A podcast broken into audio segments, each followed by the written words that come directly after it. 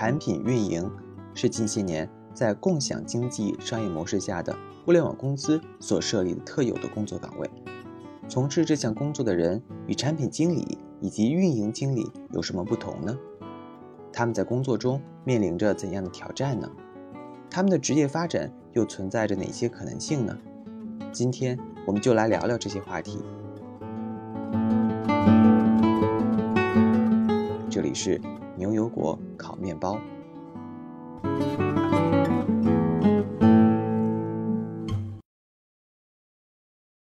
大家好，我是 David，我是 Sean，我是 Cat。这期节目我们非常荣幸请到了我们之前的一位嘉宾婷哈，再次做客我们节目，非常欢迎，跟大家打个招呼吧，婷。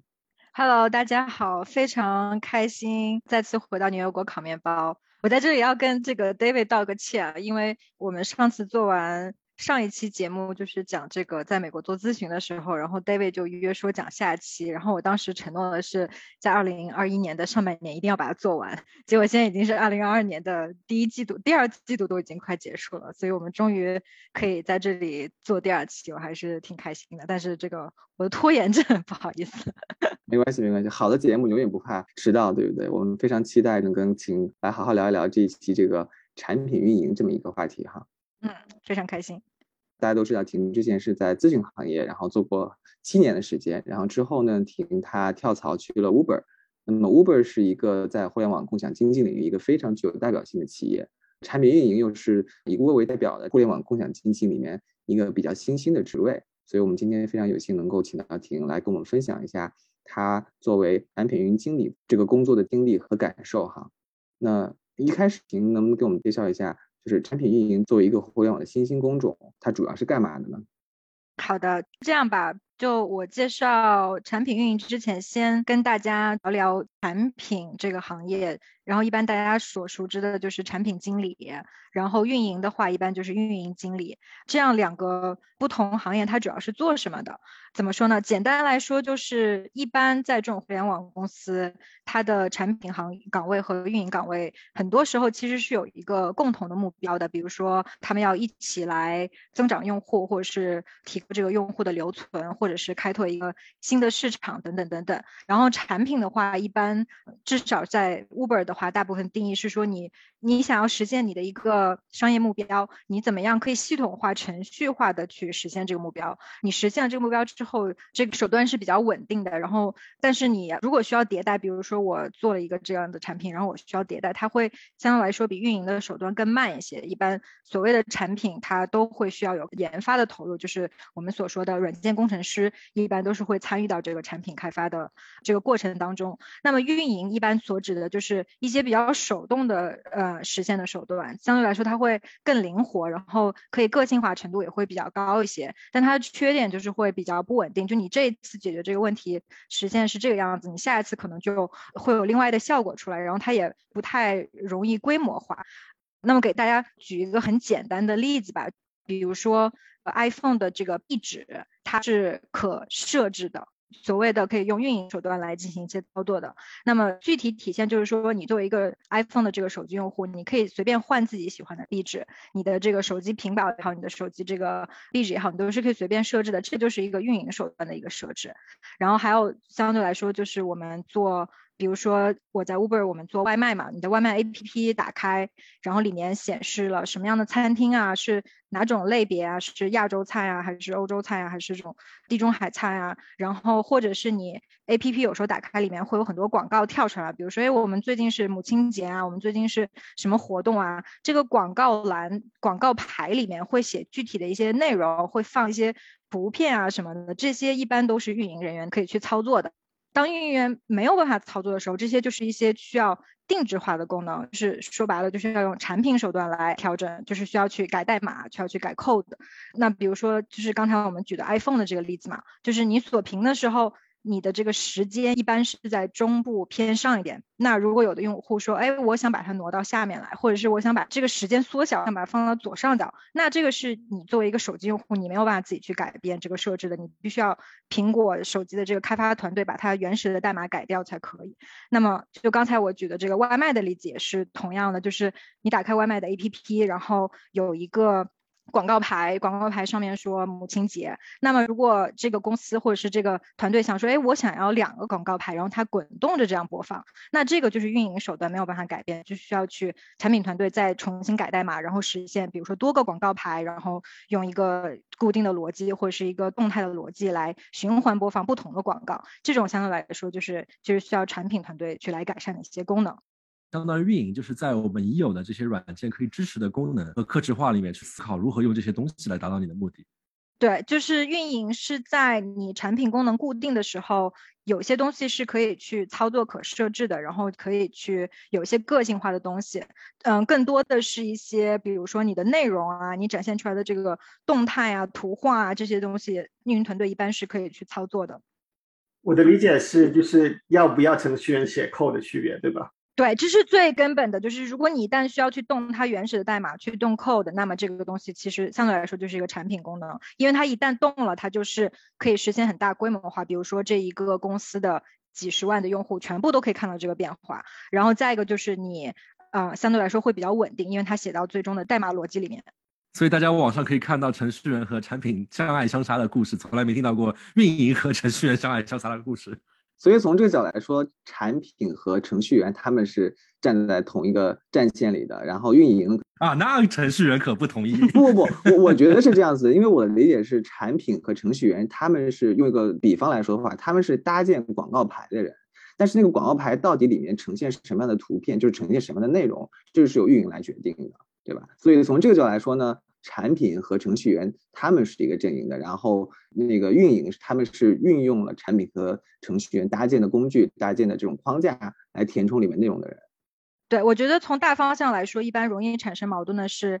运营，他会有一些。跟运营比较相关的一些想法，然后他会可能想当然的觉得，哎，那我做三个广告牌应该很容易啊，你就再给我加两个。但是从产品的角度来说，这个可能涉及到说很多一些就是技术方面的一些难题，比如说你加完之后哪个放在最前面呢？就你怎么去优先它呢？然后怎么滚动呢？多长时间滚动一次呢？就是很多这些细节的方面，可能运营团队不会想那么多，他们更多的想的是我需要一个工具，我要实现一个商业目标。然后那么产品经理和这个研发团队就要去想很多，我怎么样写这个代。码让它更加智能化，更加的符合我们想要达到目的的这种就最快捷的一种方法吧。说完了这个产品岗位和运营岗位嘛，这两个有一些不同。那产品运营就把它连起来，它这个职位就是架在这个产品和运营之间的一座桥梁，它这个。岗位呢，它既是为产品团队服务的，它也是为运营团队服务的，也会在为运营团队说话。所以核心价值就是说，当你运营中有些痛点、有一些需求，我觉得应该在研发哪些产品功能，然后把这个一些想法把它落地为具体的这个产品手段的时候，这个就是这个岗位所具备的一些核心价值。然后在 Uber，呃，其实我们是属于。不管是这个网约车也好啊，或者是做外卖也好，都是属于非常非常重运营的一种商业模式吧。呃，Uber 这个公司是最开始设置产品运营这个行位的所谓的大的这个互联网公司之一。主要也是因为我们的运营团队整体运营手续比较复杂，所以有各种各样的产品需求，各种各样的这种信息，然后需要一个这么核心的这种岗位来处理他们。嗯。你刚才提到了 Uber 是整个互联网行业里面比较先设置产品运营这样一个职位的公司，那么为什么他要做这样的一个设置呢？或者换句话说，为什么已经存在的那些工作职能并不能满足 Uber 它发展的需求呢？好问题，在硅谷来说，对 Uber 确实是比较早期设置这个岗位的互联网公司之一吧。我刚才说，就是 Uber 它的这个行业，一个是网约车，一个就是做外卖，然后现在也开始从餐厅外卖到这种生鲜外卖。那么这个所有的这些行业，总体来说都是比较重运营。重运营的意思就是说，你的落地的这些，就是你需要去处理的事情是很复杂的，不是说你一个电子化的产品，比如说我有手机，我就卖给客户就可以了。它后期的维修啊，一些这种出问题的这种维修也算是运营，但是。比如说你送一个外卖，你首先你要去跟这个外卖员要协商，他什么时候出发去餐厅，他去了餐厅之后，他到哪个地方去停车，停完车之后他怎么去拿餐。然后对于餐厅来说也是，比如说他跟 Uber Eats 合作了，跟 Uber 这个外卖合作了，他这种外卖的这种做好的这个餐食放在什么地方，他要跟这个呃来取餐的这些外卖员要怎么沟通，他内部要注意哪些事项，比如他要去跟他的员工培训啊，让他们知道怎么去处理这个外卖的整个流程啊，这些其实都是就是要具体的去落地的这些运营的一些手法。之所以它重运营，然后再一个就是 Uber 的外卖业务，我们在五大洲，然后欧洲、亚洲、非洲、北美、南美都有业务，一共三十多个国家吧。每一个国家它的这个呃运营的这种特质，它餐厅的这种流程可能也不是特别一样，所以它的这个需求以及。所面临的要把这个模式做好的这个挑战都是非常不一样的。然后我们在每一个国家和地区都有本地的运营团队，然而产品团队呢是都是集中在美国，就是硅谷这边总部的。这个原因，我认为一个就是节省资源嘛，因为这个产品开发啊。软件工程师是很贵的一个行业，我们不可能在每一个国家都都放一堆程序员，这个我们负担不起。再一个就是有一个中心的产品团队来说，相对来说你比较好管理，然后也有利于产品规模化。我们也不想说每一个每一个国家它的这个产品长得都是不一样的，你这个 A P P 打开都非常的不一样，也对我们的这个品牌统一性也没有太多的好处。所以这样整体的一个这个结构就导致了产品经理他需要处理的这些需求。非常非常的多，非常非常的杂。就举一个简单的例子，嗯，我们当时想要上线这个外卖来送酒或者是送香烟，然后在有些国家这个就是不允许的，有些国家呢它允许，但是它有一些条规，它有一些法律，非常非常的不一样，以至于就是很多的细节都不一样。因为这个原因吧，所以对产品的这个需求，你产品到底要做成什么样子？比如说你要在送酒的时候要看这个人的身份证，或者是看这个取餐人的身份证，看他是不是满这个国家符合喝酒的一个法定年龄。那么在什么时候去这个产品什么时候去提醒？是送货员去查呢，还是商家在他下单的时候就查呢？所以这有很多很多不同样的需求。如果只产品经理一个人来做这些所有的事情，他就基本上没有时间再去跟他的这个开发团队来沟通，怎么样能把这个功能做好。他大部分时间就是要来处理这些不同样，呃，纷纷繁繁的这种产品需求，这对他的工作来说其实一个很大的压力，然后难度也比较高。这个时候，产品运营经理这个岗位就应运而生了。他主要的任务就是来跟不同市场的这个。业务负责人员啊，就运营也好啊，做市场销售也好啊，跟他们进行沟通，深度的了解他的这个业务有哪些产品需求，然后再把这些产品需求总结起来，提供一些啊，怎么说呢，初步的一些消化出来的一个结果，然后跟产品经理来商量说，哎，我们需要先做什么，后做什么，然后大概怎么样把这个功能做出来。所以你刚才提到一个一定程度上也是 Uber，它作为。互联网共享经济领域里面的一个龙头老大，然后它可能设置产品运营岗位和其他公司设置产品运营岗位的一些不同之处，对不对？就是因为它的产品涉及到的门类非常多，它可能有 to C 的、to B 的。然后另外的话，因为它涉及到基本上这个世界上很多的国家，然后不同的文化地域、不同的呃法律法规，所以说它的产品运营团队所承担的这种工作职能，可能跟其他公司相同的职位并不一样。对，就总体来说，因为这些复杂的一些流程也好，复杂一些不同地区的要求也好，所以导致了 Uber 呃率先就设置了这个部门。那么有一些相同的之处吧，我觉得作为产品运营来说，大部分。不管什么公司，我可以想象这个职位应该都是会跟很多其他的部门合作。最直接的就是产品经理和开发团队，另另外也会跟业务或者是市场啊、销售这边有一些比较紧密的合作，了解这种市场的需求。那么这就要求这个做这个职位的人呢，就是要有很强的沟通能力啊，这个管理能力啊。不同之处就像你刚才说的吧，就是因为 Uber 的这个业务比较复杂，有这个餐厅外卖，我们有网约车啊，然后又现在开始做生鲜外卖啊，这种送酒啊、送烟啊、送各种反正生活必需品吧。那么又有很多不同国家，然后每个国家的这个文化、地区业务的需求也不一样，所以产品运营的复杂性会更高一些。对这个产品运营经理的这个要求呢，也会相对来说更全面一些。就是你不是一个单单的就管理一个项目，比如说我造了一个产品，我要把它落地，这样就结束了。你要更多的往上游走，就参与到产品和业务的一些决策，首先要明白我们到底是大方向我们要做什么，我们怎么去分这个优先级。对，大概是这一点可能会跟其他的公司会有或多或少的不太一样。可能有些其他的这种科技公司，产品运营更多的就是参与一些项目管理啊，比如说我是一个像是 program manager 这种，我有一个产品，它其实就是要把它成功的落地，就是这么一个比较相对来说比较标准化的这么一个操作。嗯，有些公司可能这个产品运营经理是更多的参与这方面的工作，对，可能会有一些不一样。嗯，那接下来你能不能给我们具体的介绍一下，就是产品运营经理？他的工作需要涉及到哪些方面呢？在说产品运营经理之前，我就先简单的说一下，就是在 Uber 这个产品开发周期吧，就是我们所谓的 product development cycle。那么这个开发周期应该大部分科技公司可能都差不太多。那么具体来说，第一步就是会整合，然后采集商业需求。最简单就是跟当我们要做一些这个。开发周期之前就会跟各个部门问说，哎，你觉得我们要做什么呀？就是很简单，就是问一下需求，问一下有没有什么需要做的。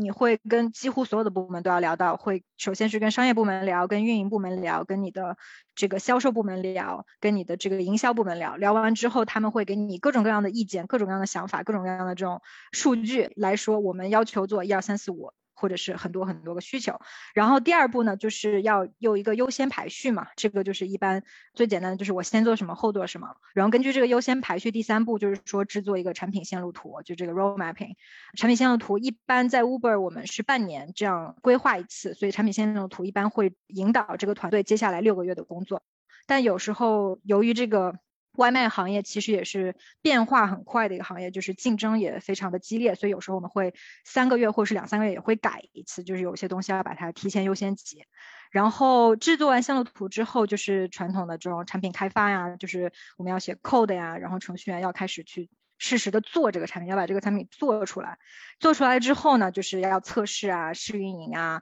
如果效果还不错。那么就进入市场，大规模的进入市场落地。如果效果不好，就打回去重新做，看看试运营中有哪些数据反馈，看有什么地方需要调整，然后嘛再重新的调整一下，再重新测试，然后再试运营。啊，这其实就是一个小循环。那么如果试运营一切 OK 的话，那么我们就进入市场，大规模，所有的用户都会看到这个功能。一般有的时候，有的公司可能到这里就差不多，这一个周期就结束，就进入下一个周期，就重新开始收集需求，然后再排序。嗯，在 Uber 我们有时候也会有一些比较重要的这种产品功能，它在落地之后，我们会想要去观察一下市场的反馈，然后呢，采集一下用户的一些反馈，看看他们对产品有没有什么建议，或者是究竟有没有达到我们的这个商业目标吧，可以这么说。然后如果说反馈还不错的话，我们可以利用这个反馈，可以把这个产品做得更好，就是进入了迭代，那么也就其实是进入了下一个周期，然后再再重新来一遍。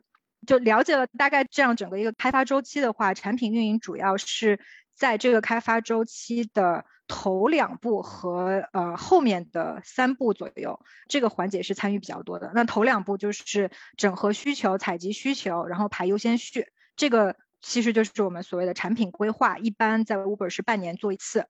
后面呃三到四步就是产品做好了之后要测试要试运营，然后进入市场，然后采集市场反馈，然后迭代啊，这个也是产品运营会非常非常主要参与以及是需要负责的几个环节。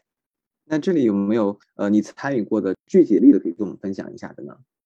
在产品规划其实是很有意思的，因为你会。更多的参与到产品做决策的过程中，就比如说会跟产品经理非常非常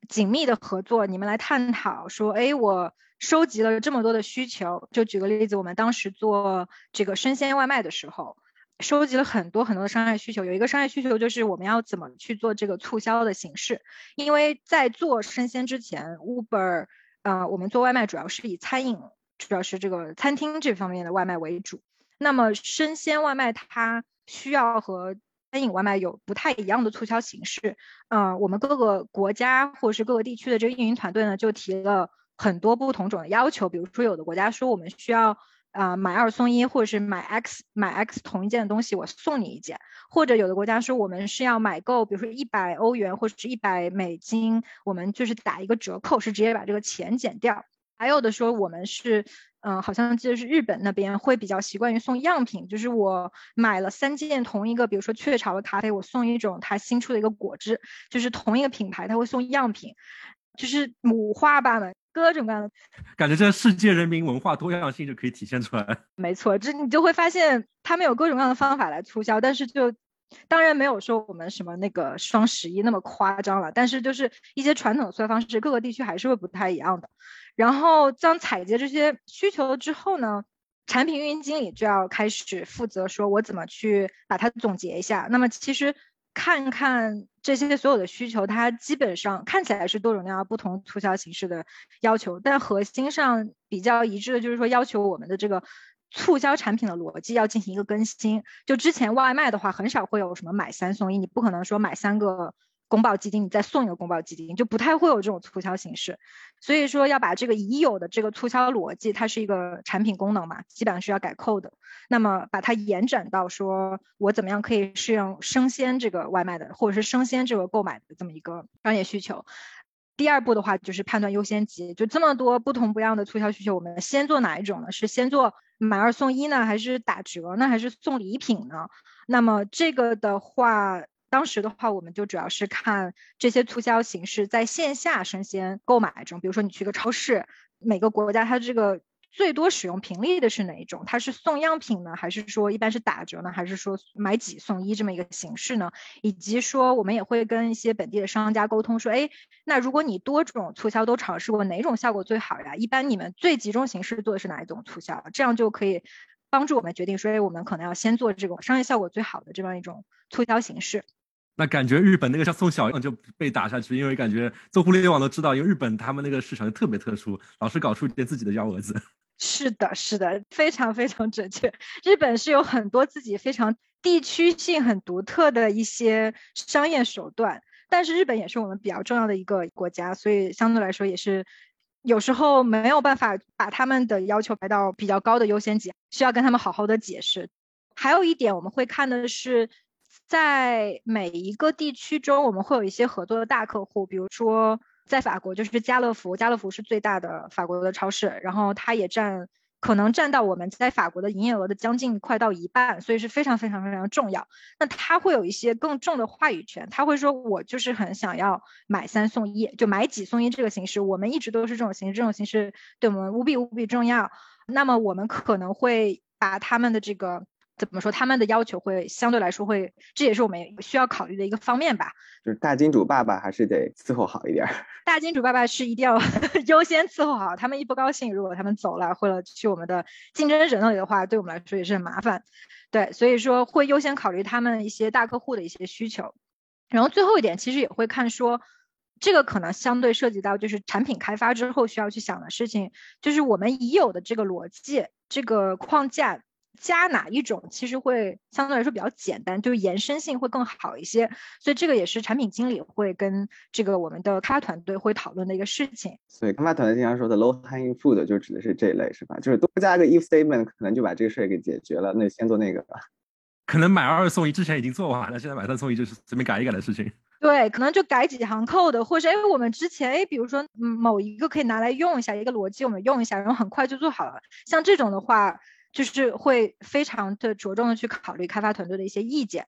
那么这些都做完了，好了，我们判断优先级。当时我们最后就作为产品运营经理吧，当时我最后的判断就是，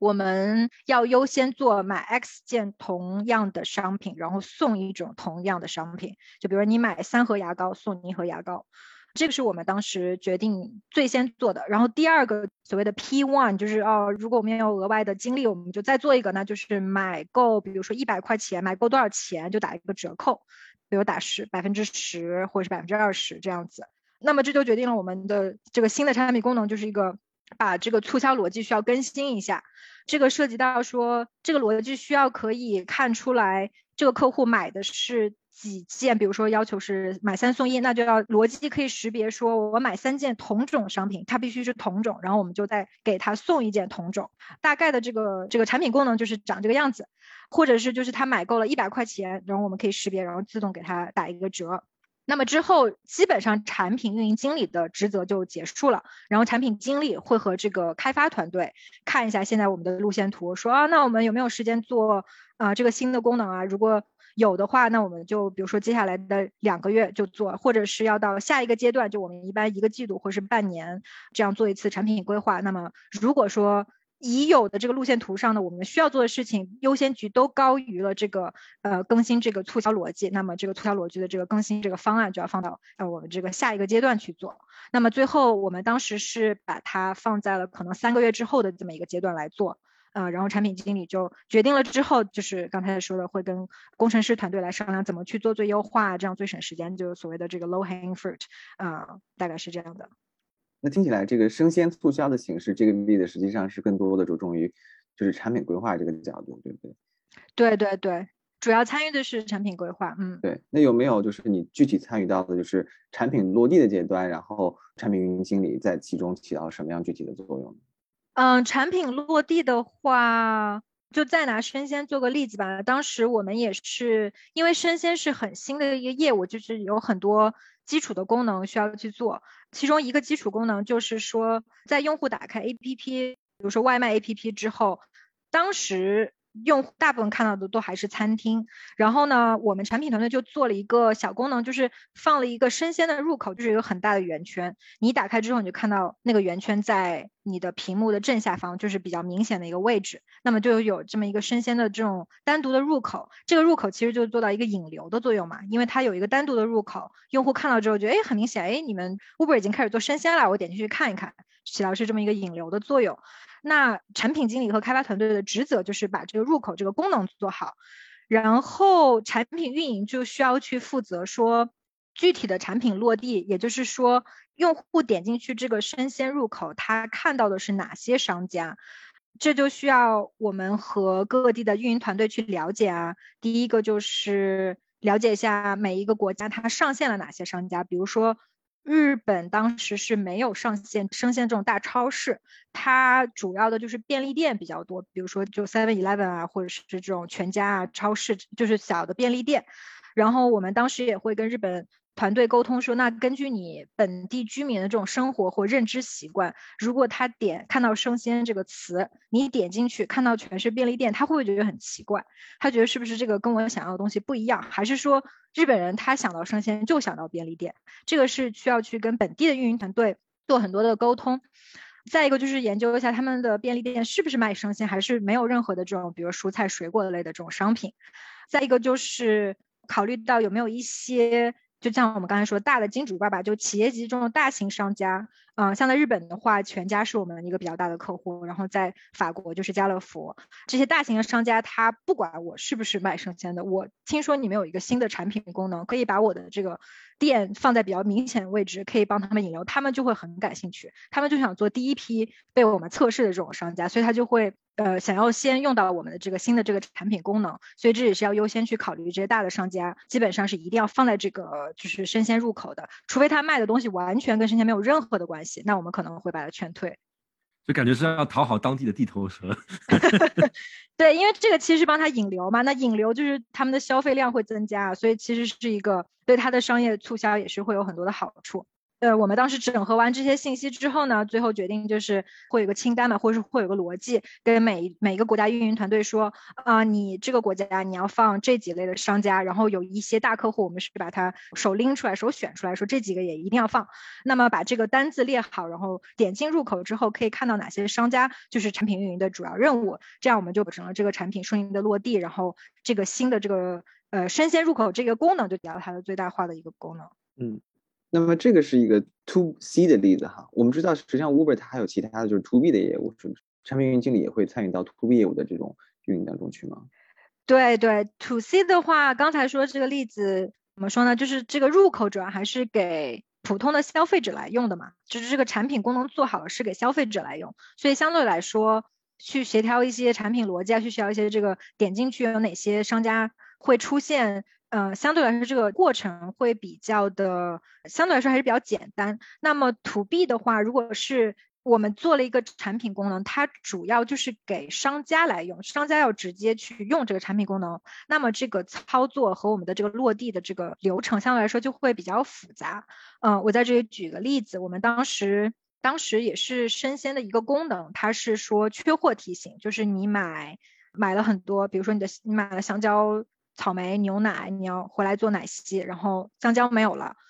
这是很经常发生的事情，然后。当你发生缺货的时候，商家就会一般有几种操作吧，一个是把直接把这个缺失的货品就从这个用户的这一单里面就拿掉了，然后还有的是商家有时候会帮你换一个商品，比如说你买的是香蕉，你没有香蕉，那我就给你个蓝莓，或者就是商家也可以直接打电话或者是发短信。跟客户问说，哎，你刚才点了一个香蕉，香蕉没有了，你想要什么东西作为替换，还是你就不想要了？就直接跟客户沟通，然后看看来怎么操作。那么产品团队就会把这几种可能全部做出来。我们就做了一个是直接删除，一个就是换一个产商品，还有就是会联系客户。那么接下来这个产品落地，也就是说，我们到了每个国家，每一个商家他可能不一定会。需要所有的这些功能，或者有的商家他就不想要某一种功能，他只想要把这个货品剔除，或者是他只想要替换，或者他就是想要直接打电话联系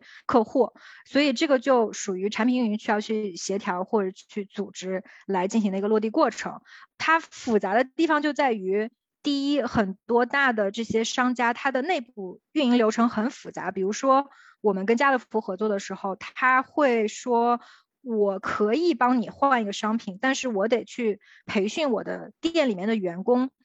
让他知道。怎么样去找这些商品？然后他比如跑到哪一排去找，然后或者是怎么样去看？如果说用户有个备注说香蕉没有了就不要了，或者是香蕉没有了就帮我换个蓝莓，他要在这个他们一般内部会有一个屏幕，他要去什么地方可以找到用户的这个备注？找到了之后，他到哪里去找这个需要他换的商品？就是整个他店内的很多的流程都需要进行更新，然后又因为家乐福他可能有几万个员工，他要把他所有的员工都培训。一遍，让他知道哦，如果你发生缺货，你可以做三件事情，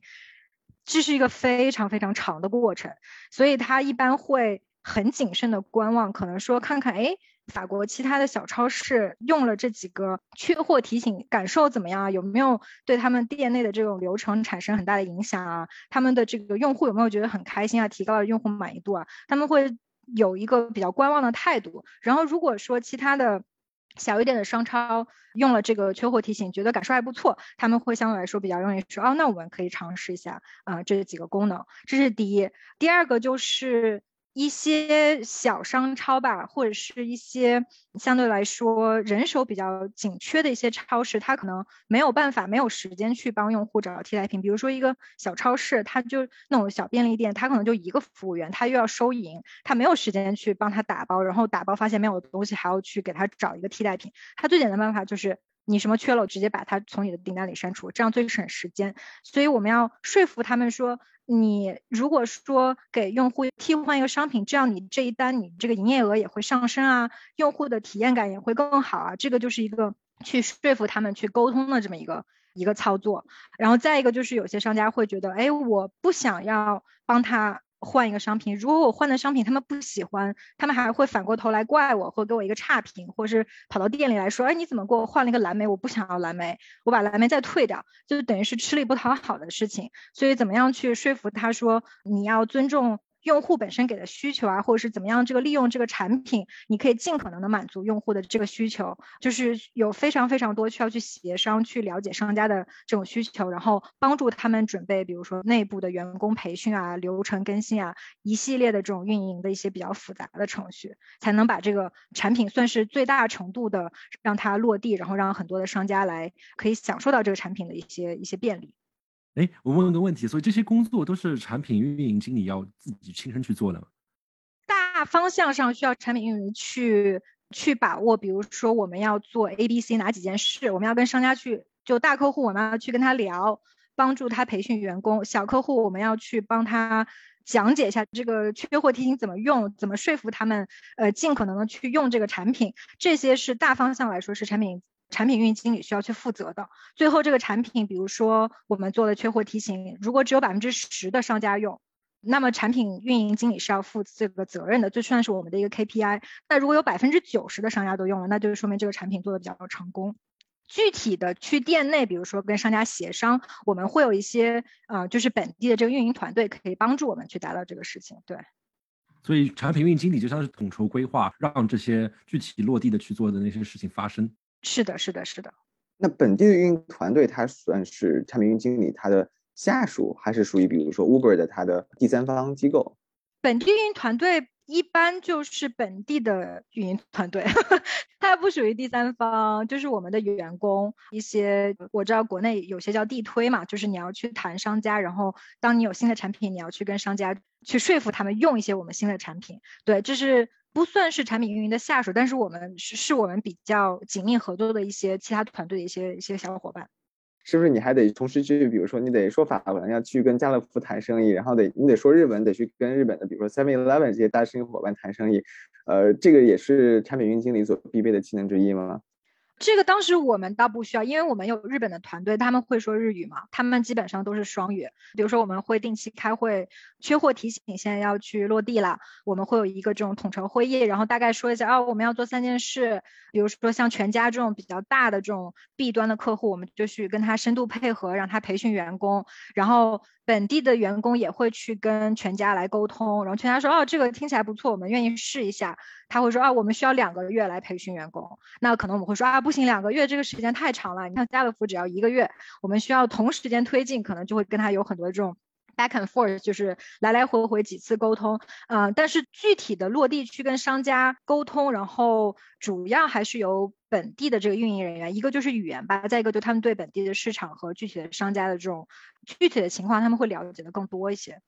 让我想到那个产品经理会去残害程序员，那么可能运营产品经理会去残害当地的地推，都是相爱相杀的故事啊。就紧密配合，对，紧密配合。这词好冠冕堂皇啊。那如果有一个商家是后来才加进来的，但他体量又很大，提出很多很多他自己特有的运营需求，那你们怎么处理呢？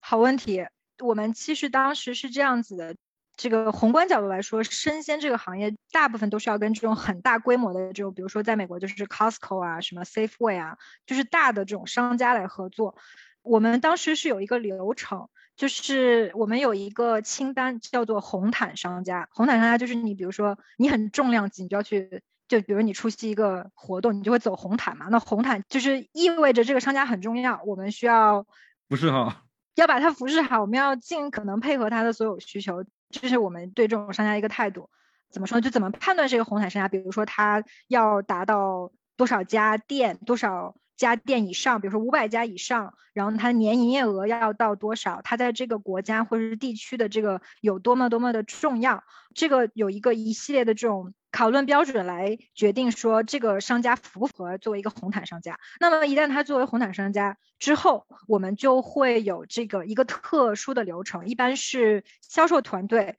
会去跟这个商家的高层沟通。商家的高层就像刚才上说的，他就会有很多不同的要求，千奇百怪，有时候可以提出几百个要求。嗯，就是我要这个，我要这个，我要这个，就是基本上要给他一个个性化定制的这么一个商品。既然你们诚心诚意的问了。那我就都告诉你，对，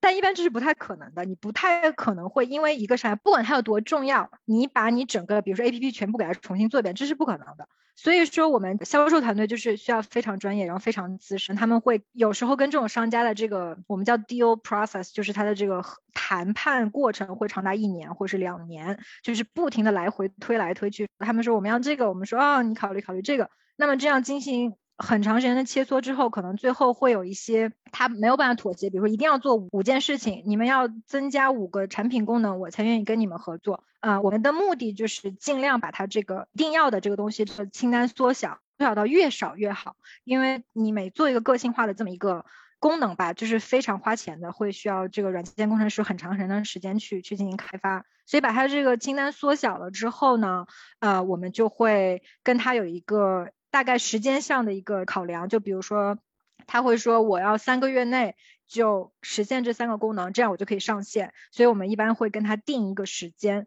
定一个时间之后，在这个时间之内，我们就会，如果它真的很重要，我们可能会放下手头，比如说要做的其他事情来做它这三件事情，然后保证我们把这个大客户搞定，然后之后再去做一些就是相对来说可以普及到所有商家的这一些其他的相对来说低优先级的一些功能。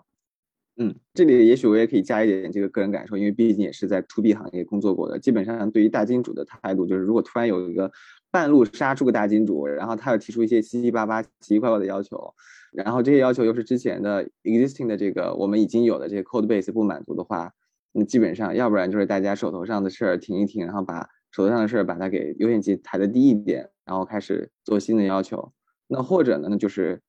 加人手，然后加资源，把他要求的事给做了，把大金主扶持好了之后，那之后的钱那也不愁了。是的，是的，这是事半功倍嘛。对你谈一个大金主，可能比你谈五百个小商家都要对你的商业影响力都要大很多，所以大金主是很重要的。是这一点，to B 和 to C 还是蛮不一样的。对对对。那我们知道了，就是产品运营经理他具体干什么的了哈。那在实际的工作当中，你刚才也有一部分的提到，就是。一定会遇到各种各样的问题和挑战，那你能不能就是能够再具体的说一说，那么产品运营经理他到底需要什么样的技能点，然后才能更好的应对工作中所遇到的那些挑战呢？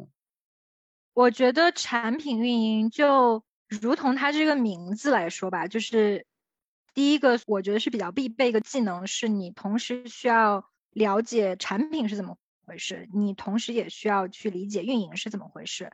我见到过的很出色的，比如说我团队有一些比较资深的产品运营经理，他们是两方面产品和运营的这个知识都非常的深刻，他可以很有效的去整合这种七七八八四面八方来的产品需求，然后。非常准确理解说这些产品需求背后这个运营的难点和痛点到底是什么，可以从这种繁琐的信息中，它总结出一个比较简单的这么一个一个难点和痛点。它同时又可以去帮助产品经理提出一些很有价值的产品化的想法，就比如说痛点是 A，怎么用一个产品功能把它规模化的解决。所以这个思维模式，我觉得是产品运营经理如果是一个出色产品运营经理所必备的。当然说你你理解产品需要理解到多么深刻，到什么一个程度，我觉得是因人而异的，也取决于个人兴趣吧。有些产品运营经理，他最终可能想做产品经理，所以他会非常多自己花时间去研究我怎么样去产品化，就是培养自己的产品思维。那么有一些可能说我本身是运营背景的，我是从运营团队来的，然后他来做产品运营，那么他可能本身对运营这方面理解就相对来说深刻一些。然后我觉得第二点，我觉得很重要的一个技能吧，或者是一个能力，就是。要有很强很强的协商能力和协调能力，这个就要求你很会沟通啊，很会管理不同的部门之间一些冲突和矛盾啊。举一个例子吧，就是我们当时在，就是也是在做生鲜过程中，生鲜上线了，然后我们现在在想说，那下一步要做什么呢？我们是要不要送药啊，还是再延伸到哪些其他的这个产品类别里面去啊？然后这个时候，我们不同国家的团队运营团队吧，就提出了。不同不一样的商业需求，我们的澳大利亚团队就是说，我们之前在澳大利亚有用户在这个 Uber Eats 平台上买了一些药，也不知道他是自己刻意的呢，还是他手抖点多了，他就买了过量的药，然后他就吃多了，然后就健康就出了问题，他就去了急诊室。然后他们澳大利亚团队就说这个不行，我们当时好像是有被政府罚款，说你们这个做的这个平台上的一些要限制，就是用户买药，他们就需要一个功能，说可以限制，比如说某一种药类，比如说是止痛类的药，或者是这种治鼻塞的药，就是不同的药，它需要每一种药都有一个限量，比如说这一种药是限三个剂量，或这种药是限五个剂量。然后同时美国团队又跑过来说。啊，说我们当时之前疫情嘛，就是 COVID，然后有用户囤卫生纸，就囤到有些商家就没有卫生纸，就瞬间卖空了，然后其他人就买不到，然后这些有些人囤完之后又跑回来退，所以就是这些大的商家就不开心，说要求我们在平台上给用户限量，比如说一个人不能买超过五卷，呃，这个五份卫卫生纸这种生活必需品。当时就还有一个需求是台湾团队说。有一些台湾的用户会滥用促销券，他可能是比如买五送一嘛，他就会买五个，然后退掉，然后再买五个再退掉，这样就可以用到他这个优惠。所以这几个需求就听起来就非常不一样，一个是买药，一个是囤货，一个是这个促销券。当时我作为这个产品运营经理，就是要去深入的了解一下它这个每个需求的运营痛点在哪里。然后你其实会发现它的痛点都是一样的，就是限购，它需要有一个限量。再一个就是看这个痛点背后它产生的商业影响是什么。那看起来就是澳大利亚这个是最为严重的嘛，因为它跟健康有关，任何事情涉及到这种健康啊，这种用户的安全啊，这个就是就 by default 你就肯定是最重要，一定要去处理，因为会涉及到法律责任。没有这个产品功能帮他限购的话，那我们运营团队当时他们没办法，就是每天或者是每隔一段时间，他就手动把所有买药的人，就是把他从这个数据库里面给找出来，然后看有没有人买超量。如果这个人一直买超量，比如说他定一个一周之内买过两次，然后我们就手动把他的账号给封掉。这个就是一个运营的非常手动的这么一个操作方法。就非常的费时间，然后还会有时候会漏掉不精确。那么如果漏掉的话，这个风险是非常大的。那就是了解的说，哦其实这些需求我们都是要限购，动用一下我们的这个产品思维，就是怎么样去产品化呢？实现限购这个功能的一个前提就是我们需要去定义每个产品，就是每一个产品都必须有它一个专属的一个编号。比如说我怎么知道这个药是哪一个型号的止痛药？那么它如果说这个型号的止痛药，他买了一瓶，他又去买另外一瓶止痛药，他可以不同样子的止痛药都买好几瓶，他最后还是会超量。所以就是每一个产品都需要给它编号，编号本身就是一个很大的过程，我们需要去有一些国际通用的这种编号啊，这种数据库我们还要去买。再一个就是药品还会有这种剂量啊，可能都是某一种止痛药，但它每一瓶的这个剂量也不太一样。所以这些所有的信息都要我们去整合，然后去把它建立好一个数据库，我们才可以来实现这个限量的这个产品功能。那接下来作为产品运营经理，我就需要去跟我的产品经理来阐述，首先有这么多需求，不同国家要求了这些 A、B、C 这些东西。那它背后的运营痛点是我们需要有一个限量的这么一个功能，如果没有这个功能，我们会产生什么样的业务影响？第一就是澳大利亚可能会在吃官司，或者是被政府罚钱，或者他们现在就不能大批量的上线药店。那么对台湾来说，可能就是会有继续的这种促销诈骗啊，或者滥用啊，他们就会有一些经济损失。然后继续我就要跟产品经理来探讨说，我们怎么样去解决这个问题？短期的方法可能就是。给某一大类商品贴个标签，比如说这一批一百个商品，我们都是属于药类，这两百个商品都是属于日用品类，然后给这个大的类别中来进行一些限购，但这个就相对来说会比较繁琐，然后再一个也不是特别准确嘛。那矛盾点就在于澳大利亚这时候就会说，那你与其花时间做这么一个短期的临时功能，你为什么不就去直接做这个长期的优化功能，就是给产品编号，然后建立一个数据库啊，这样你就可以最精准的。定义每一个产品，然后可以做这么一个限购的这么一个功能。那台湾这时候就会说，哎，好啊，这个短期功能可以满足我们的需求，那你们就赶快做吧。你们越快上线，我们就越少损失钱，可以阻止这些促销诈骗。那这时候我作为产品运营经理就要去跟每一个国家的团队来协调。首先看一看其他地区有没有台湾、美国或者是澳大利亚这样同样的问题啊。那如果我们做短期功能或者是做长期功能，它的这个。怎么说呢？好处和不好的地方是在什么地方呢？比如说，我们如果不做短期功能，损失全球有多大？比如说，也许有其他，比如说日本可能也有这种促销诈骗的情况。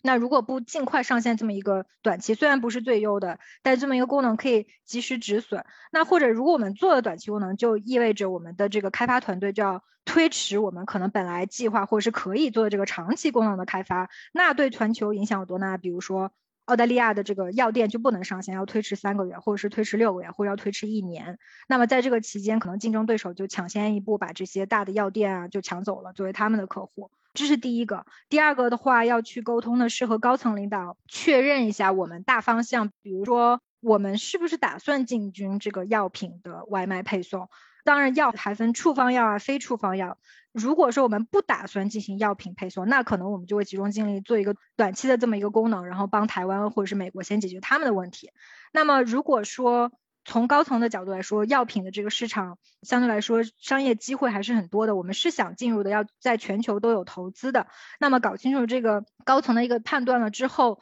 我们就。其实可以做出大概的一个优先级，就是我们要最好还是集中精力做这么一个长期的功能，一劳永逸。做好了之后，之后哪一个国家，不管是澳大利亚也好，其他国家想要上线一些药店，他们都不用再担心说我们会违反当地的一些规定。那么决定了之后，接下来就要跟。台湾和美国团队去沟通，因为我们做这个长期的功能，会让他们的一些需求没有办法短期内满足到，所以台湾团队可能每个月就还是会损失一定的钱。那么这个时候我去跟他们沟通，主要就是我觉得抓住几个点吧。第一个就是跟台湾地区负责人说。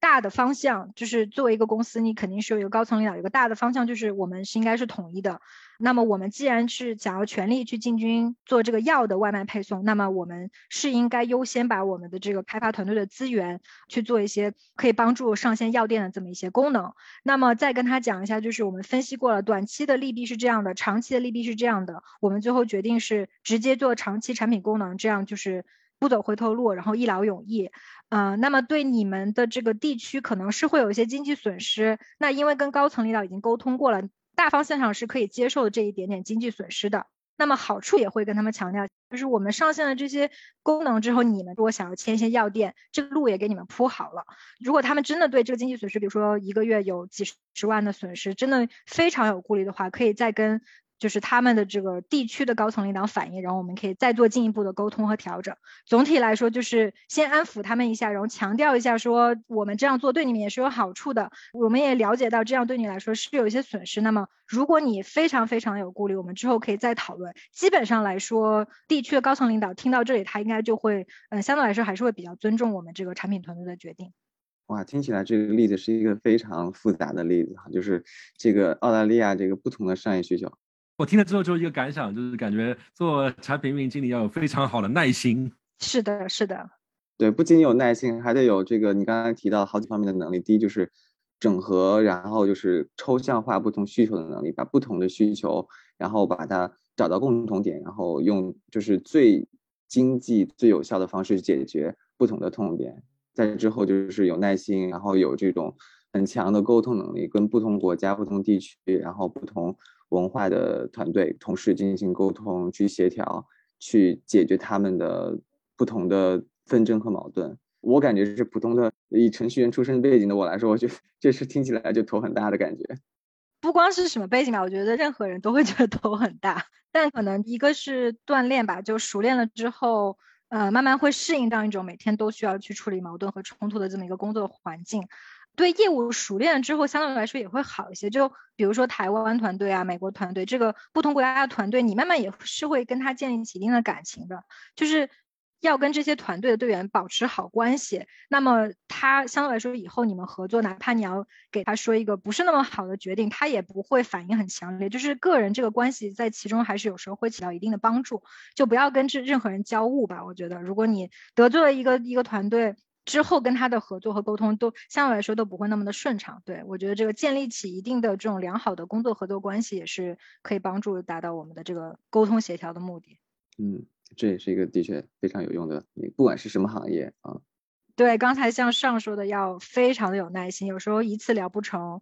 就要多聊几次，反复的聊，最终，嗯，相信吧，最终一般的都会有一个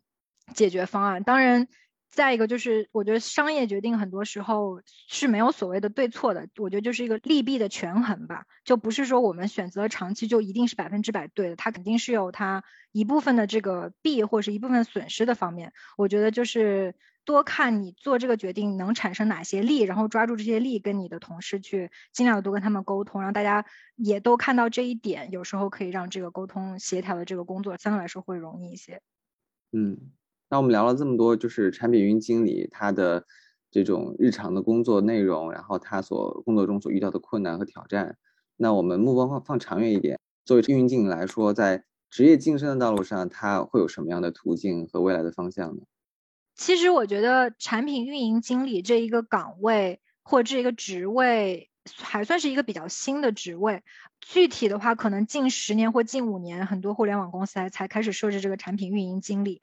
据我在 Uber 工作，以及一些可能我之前 Uber 的前同事，他们跳到了下一家企业，一些这种收集到的数据或信息也好，我觉得主要有几个方向吧。之后就职业发展，一个我认为是比较顺理成章的一个一个下一步，就是去做产品经理。很多，比如说工作经验不是非常多，或者是一些跟产品这个大类的职责不是特别相关的一些背景的人，如果说我想要做产品经理，比如说产品经理是我一个终极目标，我认为产品运营经理是一个比较好的踏板或者是跳板。这个当然也要看你在进入做产品运营之前的这个职业背景了，以及说每个公司它产品运营所负责的呃事务，它的具体职责也是不太一样的。那么我觉得，如果说你想要做产品经理，产品经理是你的目标，是你的职业目标，那我觉得可以建议去一些产品运营这个经理岗位的设置比较灵活。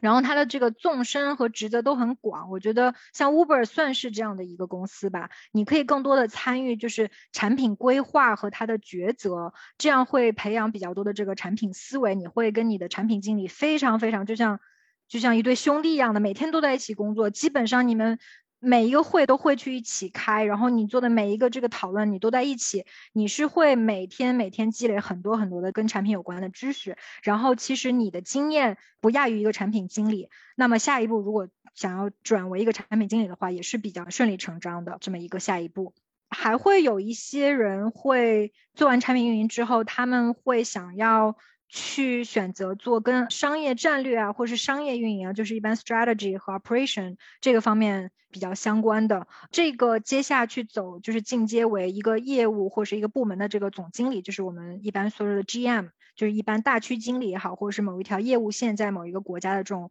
总经理，就是 general manager，这个算是我个人现在选择的一个方向吧。就是这种总经理或是业务线部门的总经理，一般就包括这个业务所有的运营啊，然后这些人员的开销啊，你的盈利啊，业务成绩啊，都是这个人来来负责。我觉得这个跟我之前可能做咨询以及。在 Uber 的头一两年，还是主要是做商业运营比较相关，就是我的这方面经验会比较多一些，也是我做起来相对来说比较游刃有余的一个方向。还有一部分人，我觉得做完产品运营经理，他会会继续留在产品运营这个方向做，毕竟这是一个比较新的工种嘛，就未来的发展方向也不太确定。所以说，很多人想要说，我再继续做一两年，或者是可以升个职啊，可以带团队啊，或者是可以有往更高阶的这么一个职业方向去走。我觉得也是当时我的一些同事的一部分的选择。可能他们以后就成为这个行业的 OG 了。